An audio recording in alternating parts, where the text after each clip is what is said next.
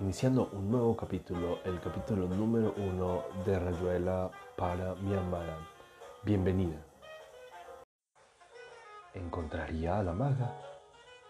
Tantas veces me había bastado asomarme, viniendo por la Rue de Cien, al arco de Alquay de Conti, y apenas la luz de ceniza y olivo que flotaba sobre el río me dejaba distinguir las formas ya su silueta delgada se inscribía en el Pont des Arts, a veces andando de un lado a otro, a veces detenida en el pretil de hierro, inclinada sobre el agua.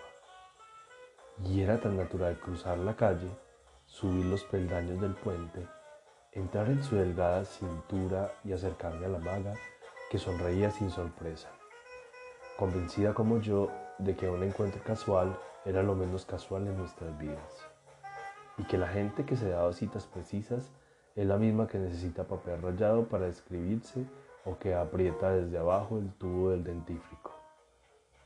Pero ella no estaría ahora en el puente.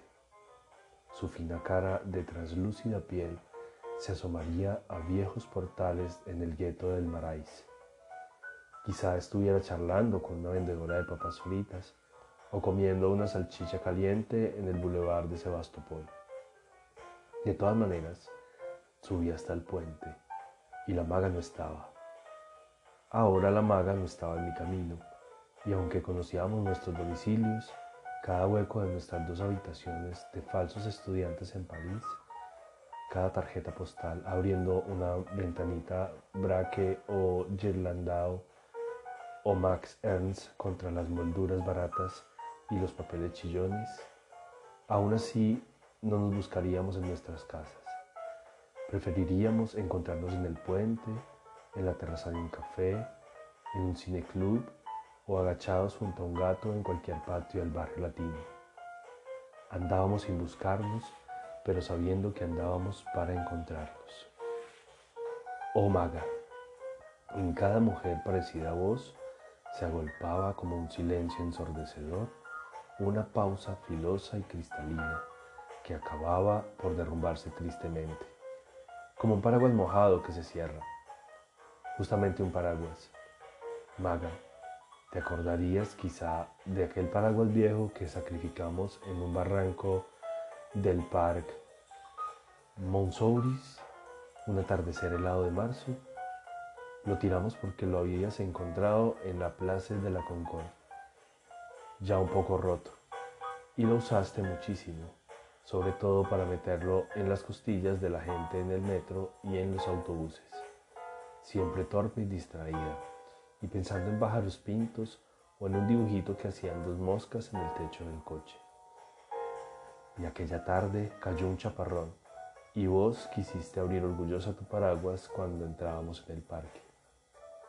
Y en tu mano se armó una catástrofe de relámpagos fríos y nubes negras girones de tela destrozada, cayendo entre destellos de varillas desencajadas.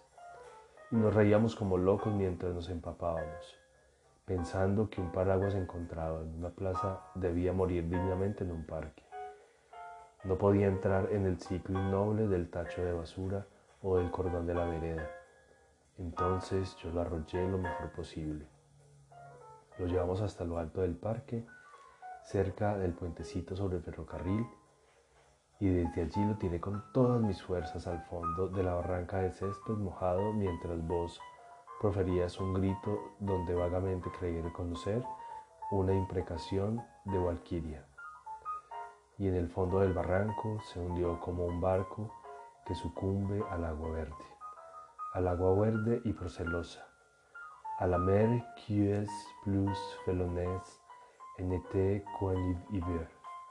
a la ola pérfida, maga, según enumeraciones que detallamos largo rato, enamorados de Joinville y del parque, abrazados y semejantes a árboles mojados o actores de cine de alguna pésima película húngara, y quedó entre el pasto, mínimo y negro, como un insecto pisoteado, y no se movía, ninguno de esos resortes se estiraba como antes. Terminado se acabó. Oh maga, y no estábamos contentos. ¿Qué venía yo a hacer al Pont de Sarthe? Me parece que ese jueves de diciembre tenía pensado cruzar la orilla derecha y beber vino en el cafecito de la Rue des Lombards, donde Madame Leonie me mira la palma de la mano y me anuncia viajes y sorpresas. Nunca te llevé a que Madame Leonie te mirara la palma de la mano. A lo mejor tuve miedo de que leyera en tu mano alguna verdad sobre mí, porque fuiste siempre un espejo terrible una espantosa máquina de repeticiones, y lo que llamamos amarnos fue quizá que yo estaba de pie delante de vos con una flor amarilla en la mano, y vos sostenías dos velas verdes, y el tiempo soplaba contra nuestras caras una lenta lluvia de renuncias y despedidas y tickets de metro. De manera que nunca te llevé a que Madame Leonie, Maga, y sé porque me lo dijiste, que a vos no te gustaba que yo te viese entrar en la pequeña librería de la Rue de Bernier, donde un anciano agobiado hace miles de fichas y sobre todo lo que puede saberse sobre historiografía. Ibas allí a jugar con un gato y el viejo te dejaba entrar y no te hacía preguntas, contento de que a veces le alcanzaras algún libro de los estantes más altos y te calentabas en su estufa de gran caño negro y no te gustaba que yo supiera que ibas a ponerte al lado de esa estufa.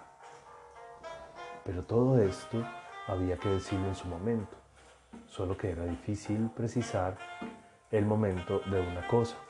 Y aún ahora, acodado en el puente, viendo pasar una pinaza color borrabino, hermosísima como una gran cucaracha reluciente de limpieza, con una mujer de delantal blanco que colgaba ropa en un alambre de la proa, mirando sus ventanillas pintadas de verde con cortinas Hansel y Gretel. A una hora, Maga me preguntaba si este rodeo tenía sentido, ya que para llegar a la Rue des Lombards me hubiera convenido más cruzar el pont de Saint-Michel y el pont au Change. Pero si hubieras estado ahí esa noche, como tantas otras veces, yo habría sabido que el rodeo tenía un sentido y ahora, en cambio, envilecía mi fracaso llamándolo rodeo. Era cuestión, después de subirme el cuello de la canadiense, de seguir por los muelles hasta llegar a esa zona de grandes tiendas que se acababa en el Châtelet, pasar bajo la sombra violeta de la Tour Saint-Jacques y subir por mi calle pensando en que no te había encontrado y en Madame Leonie. Sé que un día Llegué a París, sé que estuve un tiempo viviendo de prestado, haciendo lo que otros hacen y viendo lo que otros ven. Sé que salías de un café de la Rue de Cherche Midi y que nos hablamos. Esa tarde todo anduvo mal, porque mis costumbres argentinas me prohibían cruzar continuamente de una vereda a otra para mirar las cosas más insignificantes en las vitrinas apenas iluminadas de unas calles que yo no recuerdo. Entonces te seguía de mala gana, encontrándote petulante y malcriada, hasta que te cansaste de no estar cansada y nos metimos en un café del Bull Mich y de golpe, entre dos medialunas, me contaste un gran pedazo de tu vida. Como yo podía sospechar que aquello parecía tan mentira era verdadero. Un figarí con violetas de anochecer, con caras lívidas, con hambre y golpes en los rincones. Más tarde te creí, más tarde hubo razones. Hubo Madame Leonie que mirándome la mano que había dormido con tus senos me repitió casi tus mismas palabras. Ella sufre en alguna parte, siempre ha sufrido. Es muy alegre, adora el amarillo. Su pájaro es el mirlo, su hora la noche, su puente el pont de Sartz, una pinaza color borrabino maga, y por qué no nos habremos ido con e, en ella cuando todavía era tiempo. Y mira que apenas nos conocíamos y ya la vida urdía lo necesario para desencontrarnos minuciosamente. Como no sabías disimular, me di cuenta enseguida de que para verte como yo quería, era necesario empezar por cerrar los ojos y entonces, primero cosas como estrellas amarillas, moviéndose en una gelea de terciopelo. luego saltos rojos del humor y de las horas. Ingreso paulatino en un mundo maga que era la torpeza y la confusión, pero también helechos con la firma de la araña Cli, del circo Miró, los espejos de ceniza de Vieira da Silva, un mundo donde te movías como un caballo de ajedrez, que se moviera como una torre, que se moviera como un alfil. Y entonces, en esos días íbamos a los cine clubs a ver películas mudas, porque yo con mi cultura, no es cierto, y vos, pobrecita, no entendías absolutamente nada de esa experiencia amarilla, convulsa previa a tu nacimiento. Esa emulsión estriada donde corrían los muertos. Pero de repente pasaba por ahí Harold Lloyd y entonces te sacudías el agua del sueño y al final te convencías de que todo había estado muy bien y que Paps y, que Fritz Langs. Me hartabas un poco con tu manía de perfección con tus zapatos rotos, con tu negativa a aceptar lo aceptable. Comíamos hamburguesas en el Carrefour de Odeón y nos íbamos en bicicleta a Montparnasse, en cualquier hotel, a cualquier almohada, pero otras veces seguíamos hasta la Port de Orleans. Conocíamos cada vez mejor la zona de terrenos baldíos que hay más allá del Boulevard Jourdain donde a veces a medianoche se reunían los del Club de la Serpiente para hablar con un vidente ciego. Paradoja estimulante. Dejábamos las bicicletas en la calle y nos internábamos de a poco, parándonos a mirar el cielo porque esa es una de las pocas zonas de París donde el cielo vale más que la tierra. Sentados en un montón de basuras fumábamos un rato y la maga me acariciaba el pelo o canturreaba melodías ni siquiera inventadas, melopías absurdas cortadas por suspiros o recuerdos. Yo aprovechaba para pensar en cosas inútiles, esto que había empezado a practicar años atrás en un hospital y que cada vez me parecía más fecundo y necesario. Con un enorme esfuerzo, rumiendo imágenes auxiliares, pensando en colores y caras, Conseguía extraer de la nada un par de zapatos marrones que había usado en la barría en 1940. Tenían tacos de goma, suelas muy finas y cuando llovía me entraba el agua hasta el alma. Con ese par de zapatos en la mano de recuerdo, el resto venía solo. La cara de Doña Manuela, por ejemplo, o el poeta Ernesto Morroni. Pero lo rechazaba porque luego insistía en recobrar tan solo lo insignificante lo inostentoso, lo perecido, temblando de no ser capaz de acordarme, atacado por la polilla que propone la prórroga, imbécil a fuerza de besar el tiempo. Terminaba por ver al lado de los zapatos una latita de tesol que mi madre me había dado en Buenos Aires. Y la cucharita para el té, cucharada ratonera donde las lauchitas negras se quemaban vivas en la taza de agua lanzando burbujitas chirriantes. Convencido de que el recuerdo lo guarda todo y no solamente a las albertinas y a las grandes efemérides del corazón y los riñones, me obstinaba en reconstruir el contenido de mi mesa de trabajo en floresta. La cara de una muchacha irrecordable, llamada Krepten, la cantidad de plumas cucharita que había en mi caja de útiles de quinto grado y acababa temblando de tal manera y desesperándome porque nunca he podido acordarme de esas plumas cucharita. Sé que estaban en la caja de útiles, en un compartimiento especial, pero no me acuerdo de cuántas eran ni puedo precisar el momento justo en que deberíamos ser dos o seis. Hasta que la maga, besándome y echándome en la cara el humo del cigarrillo y su aliento caliente, me recobraba y nos reíamos. Empezábamos a andar de nuevo entre los montones de basura en busca de los del club. Ya para entonces me había dado cuenta de que buscar era mi signo, emblema de los que salen de noche sin propósito fijo, razón de los matadores de brújulas. Con la maga hablamos de patafísica hasta cansarnos, porque a ella también le ocurría, y nuestro encuentro era eso, y tantas cosas, oscuras, como el fósforo, caer de en continuo en las excepciones, verse metida en casillas que no eran las de la gente, y esto sin despreciar a nadie, sin creernos maldolores en liquidación ni melmots privilegiadamente errantes. No me parece que la luciérnaga extraiga mayor suficiencia del hecho incontrovertible de que es una de las maravillas más fenomenales de este circo. Y sin embargo, basta suponerle una conciencia para comprender que cada vez que se les encandila la barriguita, el bicho de luz debe sentir como una cosquilla de privilegio. De la misma manera, a la maga le encantaban los líos inverosímiles en que andaba metida siempre por causa del fracaso de las leyes en su vida. Era de las que rompen los puentes con solo cruzarlos, o se acuerdan llorando a gritos de haber visto en una vitrina el décimo de lotería que acaba de ganar 5 millones.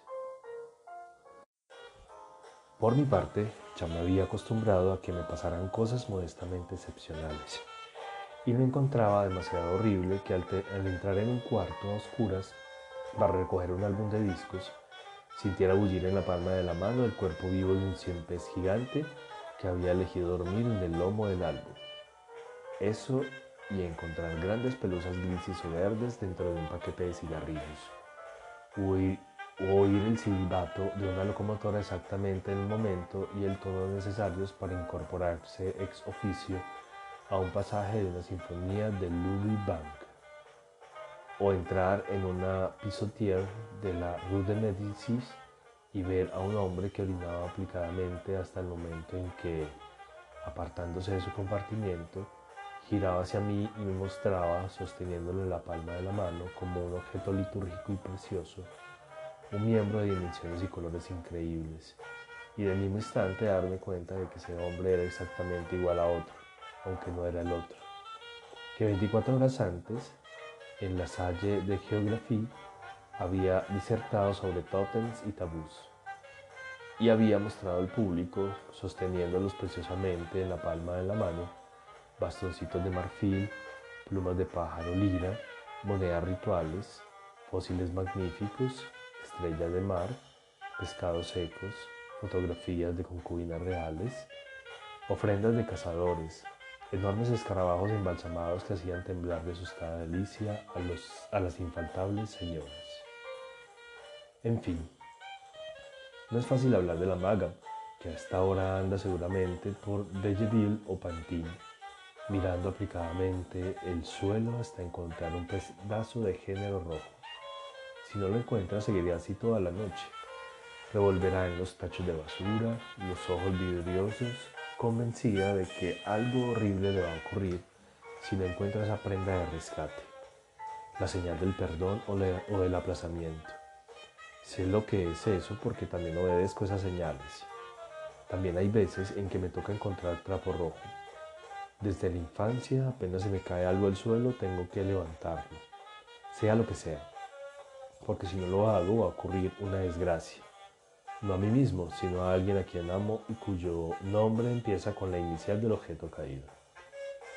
Lo peor es que nada puede contenerme cuando algo se me cae al suelo, y tampoco vale que lo levante otro porque el maleficio obraría igual.